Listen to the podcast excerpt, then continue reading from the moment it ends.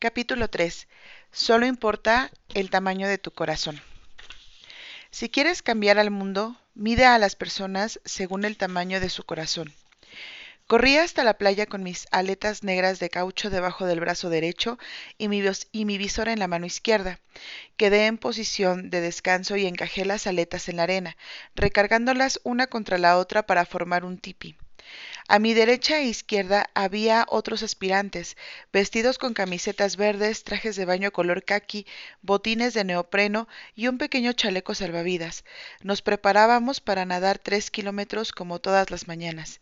El chaleco salvavidas consistía en una pequeña bolsa cubierta de caucho que se infla al momento de accionar un mecanismo. Entre los alumnos se consideraba vergonzoso si tenías que usarlo, pero de todos modos era un requisito que los instructores SIL inspeccionaran cada uno de los chalecos antes del ejercicio de nado. Esta inspección también les daba una oportunidad para hostigarnos aún más. Ese día el oleaje frente a Coronado alcanzaba casi dos metros y medio de altura. Las olas rompían en grupos de tres, estallándose con un rugido que hacía que el corazón de cada cadete latiera con más fuerza. El instructor, que paseaba con detenimiento frente a la fila de hombres, llegó al estudiante justo a mi derecha, un marinero recluta recién llegado a la marina que medía alrededor de 1.65 metros de estatura. El instructor Sil, un veterano de Vietnam muy condecorado, medía aproximadamente 1,90 metros y, erguía, er, se erguía imponente sobre él. Después de inspeccionar el chaleco salvavidas del recluta, el instructor miró por arriba de su hombro izquierdo las olas que se estrellaban en la arena. Se inclinó y tomó las aletas del aspirante, sosteniéndolas cerca del rostro del joven marinero. Le dijo en un susurro ¿De veras quieres convertirte en hombre rana? El marinero se irguió más derecho y con una mirada desafiante gritó Sí, instructor, eso quiero hacer. Eres un hombre pequeñito, dijo el instructor, agitando las aletas frente a su cara. Esas olas podrían romperte en dos. Guardó silencio y miró brevemente al océano. Deberías considerar retirarte ahora, antes de que salgas lastimado. Por el rabillo del ojo vi que el recluta apretaba la mandíbula. No me daré por vencido, respondió el marinero pronunciando cada palabra lentamente. Entonces el instructor se inclinó hacia él y le murmuró algo al oído. El rugido de las olas me impidió escuchar lo que le dijo. En cuanto los instructores terminaron su inspección, nos ordenaron entrar al agua y empezar el recorrido a nado. Una hora después yo salía del agua por la línea del oleaje y encontré al joven recluta marinero de pie sobre la arena. Había terminado su recorrido casi en primer lugar. Más tarde, ese mismo día, le pregunté qué le había susurrado el instructor. Sonrió y, y me dijo con orgullo Demuéstrame que estoy equivocado. El entrenamiento SEAL siempre se reducía a demostrar algo, que la estatura no importaba, que el color de tu piel era intrascendente, que el dinero no te hacía mejor persona, que la determinación y la tenacidad siempre son más esenciales que el talento. Yo tuve la suerte de aprender esa lección un año antes de, de iniciar mi entrenamiento. Al subirme al autobús urbano en el centro de San Diego, me sentí emocionado ante la posibilidad de visitar el centro de entrenamiento básico SIL al otro lado de la bahía en Coronado. Yo era un guardia un guardiamarina de primera clase y asistía a un crucero de verano como parte del programa del Cuerpo de Capacitación de Oficiales de la Reserva Naval, ROTC, por sus siglas en inglés. Como guardiamarina de primera, me encontraba entre mi tercer y cuarto año de estudios universitarios, y si todo marchaba bien, tenía la esperanza de graduarme al siguiente verano e incorporarme al entrenamiento SIL. Era mitad de semana y mi instructor del ROTC me había dado permiso de ausentarme de la sesión de entrenamiento programada a bordo de uno de los barcos en el puerto para dirigirme a Coronado. Descendí del autobús afuera del afamado hotel de Coronado y caminé por un poco más de kilómetro y medio hasta la playa de la base anfibia naval.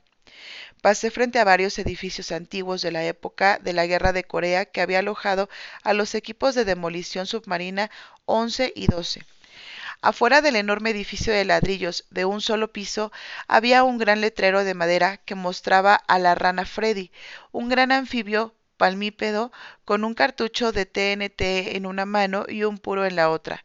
Este era el hogar de los hombres rana de la costa oeste, esos intrépidos guerreros con aletas y visores cuyos ancestros militares habían despejado las playas de Iowa, Jima, Tarawa, Yuam e Inchon. Mi corazón empezó a latir con más fuerza. Este era el sitio exacto en el que quería estar en un año. Después del edificio de los equipos de demolición submarina, la siguiente construcción pertenecía al equipo SIL 1, que por aquel entonces era una nueva estirpe de luchadores de selva que se había ganado la reputación de tener a algunos de los hombres más rudos de todas las fuerzas militares durante la guerra de Vietnam. Otro gran letrero de madera mostraba a la foca Sami, con una daga en una aleta y una capa negra sobre los hombros. Como habría de averiguar después, los hombres rana y los SIL eran exactamente lo mismo. Todos ellos eran graduados del entrenamiento SIL, eran hombres rana de corazón. Finalmente me acerqué al último edificio gubernamental en la playa de la base naval. En la fachada del edificio se leía Entrenamiento básico de demolición submarina SIL. Afuera de la entrada principal se encontraban dos instructores SIL, rodeados de jóvenes cadetes navales de nivel educativo medio. Por su altura, los dos SIL destacaban entre los jóvenes estudiantes. El suboficial mayor de Marina, Dick Ray, medía 1.90 metros de estatura y tenía hombros anchos, cintura estrecha, bronceado intenso y un bigote oscuro y muy delgado. Era el aspecto que yo había esperado de un SIL. Junto a él se encontraba el suboficial de Marina, Jean Wentz, de 1.80 metros de estatura. Wentz era tan fornido como un defensa de fútbol americano, con bíceps impotentes, imponentes y una mirada de acero que le advertía al mundo entero que no se acercara demasiado. Les ordenaron a los cadetes navales que ingresaran al edificio. Con cierto temor lo seguí y me detuve en la recepción. Le conté mi historia al joven marinero detrás del escritorio. Yo era un guardia marina de primera en la Universidad de Texas y esperaba poder hablar con alguien acerca del entrenamiento SIL.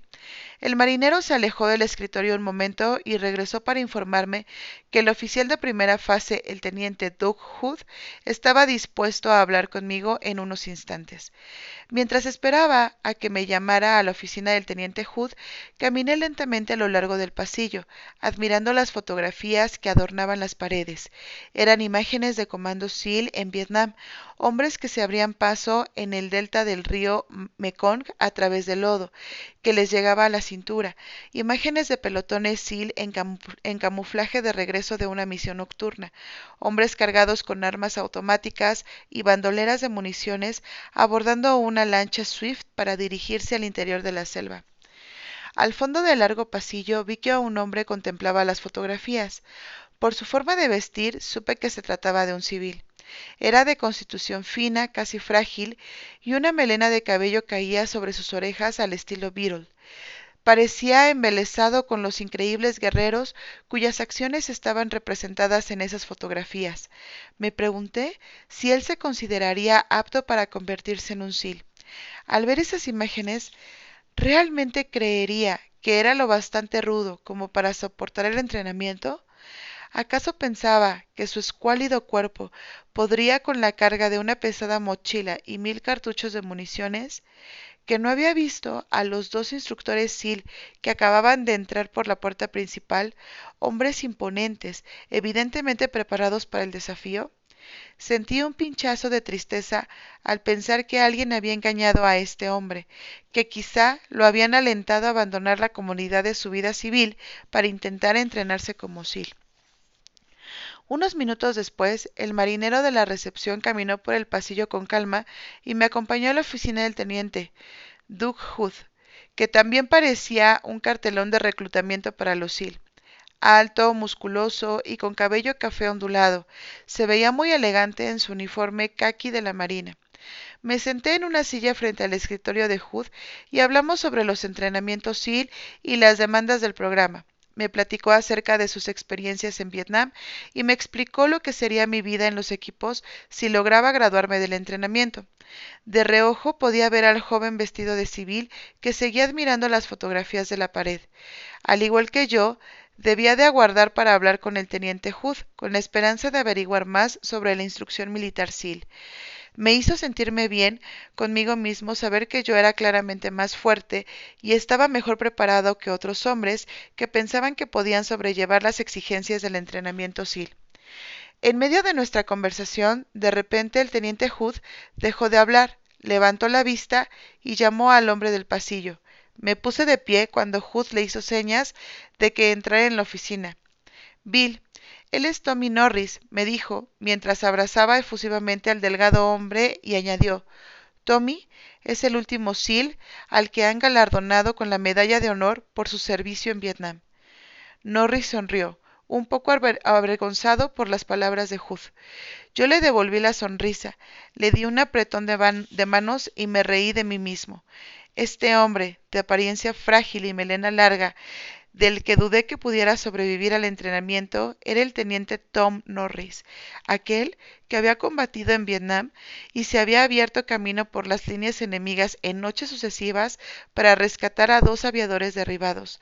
Era el mismo Tom Norris que en otra misión había recibido un tiro en la cara por parte de las fuerzas norvietnamitas y al que habían dado por muerto hasta que fue rescatado por el comandante por el contramastre Mike Thornton, quien también habría de recibir la medalla de honor por sus acciones. Este era Tom Norris, quien tras recuperarse de sus lesiones había logrado ser aceptado en el primer equipo de rescate de rehenes del FBI. Este callado, reservado y humilde hombre era uno de los SEAL más rudos en la larga historia de los equipos. En 1969, Tommy Norris estuvo cerca de ser expulsado del entrenamiento SEAL. Habían dicho que era demasiado bajo, demasiado delgado y que no tenía la fuerza suficiente, pero de manera muy similar a la del joven marinero de mi generación, Norris les demostró a todos que estaban equivocados, y una vez más comprobó que lo que cuenta no es la talla de tus aletas, solo el tamaño de tu corazón. Capítulo 4 La vida no es justa, sigue adelante. Si quieres cambiar al mundo, olvida que fuiste una galleta azucarada y sigue con tu vida. Corrí hasta el tope de la duna y sin dudarlo me lancé por el otro lado, corriendo a toda velocidad hasta el Océano Pacífico. Completamente vestido en mi uniforme de trabajo verde, gorra de visera corta y botas de combate, me lancé de cabeza hacia las olas que se estrellaban sobre la playa de Coronado en California. Después de salir del oleaje completamente empapado, vi al instructor Seal parado sobre la duna, con los brazos cruzados y una mirada penetrante que atravesaba la bruma matutina. Escuché que me gritaba Ya sabe lo que tiene que hacer, señor Mac. Lo sabía a la perfección. Con falso entusiasmo lancé un animoso hurra a todo pulmón y caí de bruces sobre la suave arena, revolcándome hacia un lado y hacia el otro para asegurarme de que ninguna parte de mi uniforme quedara descubierta. Después, para rematar, me senté, metí las manos profundamente en la arena y la arrojé al aire para garantizar que penetrara en cada resquicio de mi cuerpo. En algún momento de mi entrenamiento físico de la mañana había cometido una violación de las reglas del entrenamiento SIL. Mi castigo había sido saltar al oleaje, revolcarme en la arena y transformarme en una galleta azucarada. En todo el entrenamiento SIL no había nada más incómodo que ser una galleta de azúcar. Había muchas otras cosas más dolorosas y extenuantes, pero ser una galleta de azúcar ponía a prueba tu paciencia y determinación no solo porque tenías que pasar el resto del día con arena hasta el cojote, debajo de los brazos y, entre las piernas, sino porque la decisión de que alguien se convirtiera en una galleta de azúcar era completamente arbitraria. No había ningún motivo fundado que no fuera un capricho del instructor.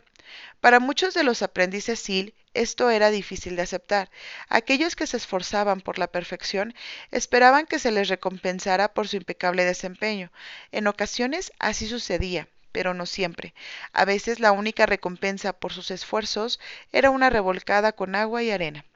Cuando sentí que estaba lo bastante cubierto de arena, corrí hasta el instructor, volví a gritar hurra y me paré en firmes. Para evaluar si yo satisfacía sus estándares de excelencia en cuanto a galletas azucaradas, se refería. Estaba el teniente Philip Martin, mejor conocido como Mocky por sus amigos. Yo, sobra decir, no era uno de ellos. Mocky Martin era la quinta esencia del hombre rana nacido y criado en Hawái. Era todo lo que yo buscaba ser como oficial SEAL. Experimentado veterano de Vietnam, era experto en cada una de las armas del inventario SEAL.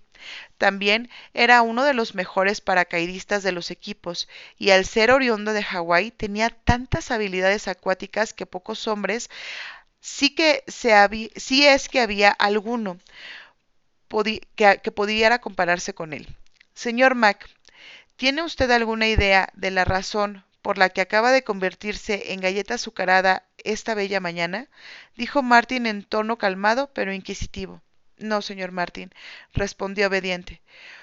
¿Por qué, señor Mac? La vida no es justa. Y mientras más rápido lo averigüe, mejor le irá.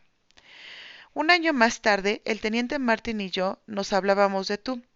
Yo ya había finalizado el entrenamiento básico SIL y a él lo habían reasignado del centro de entrenamiento al equipo de demolición submarina 11 en Coronado. Mientras mejor conocía a Moki, más crecía mi respeto por él. Además de ser un comando SEAL excepcional, Moki también era un excelente atleta. A principios de la década de 1980, él lideraba la pasión por el triatlón. Tenía un maravilloso estilo libre a nado en mar abierto.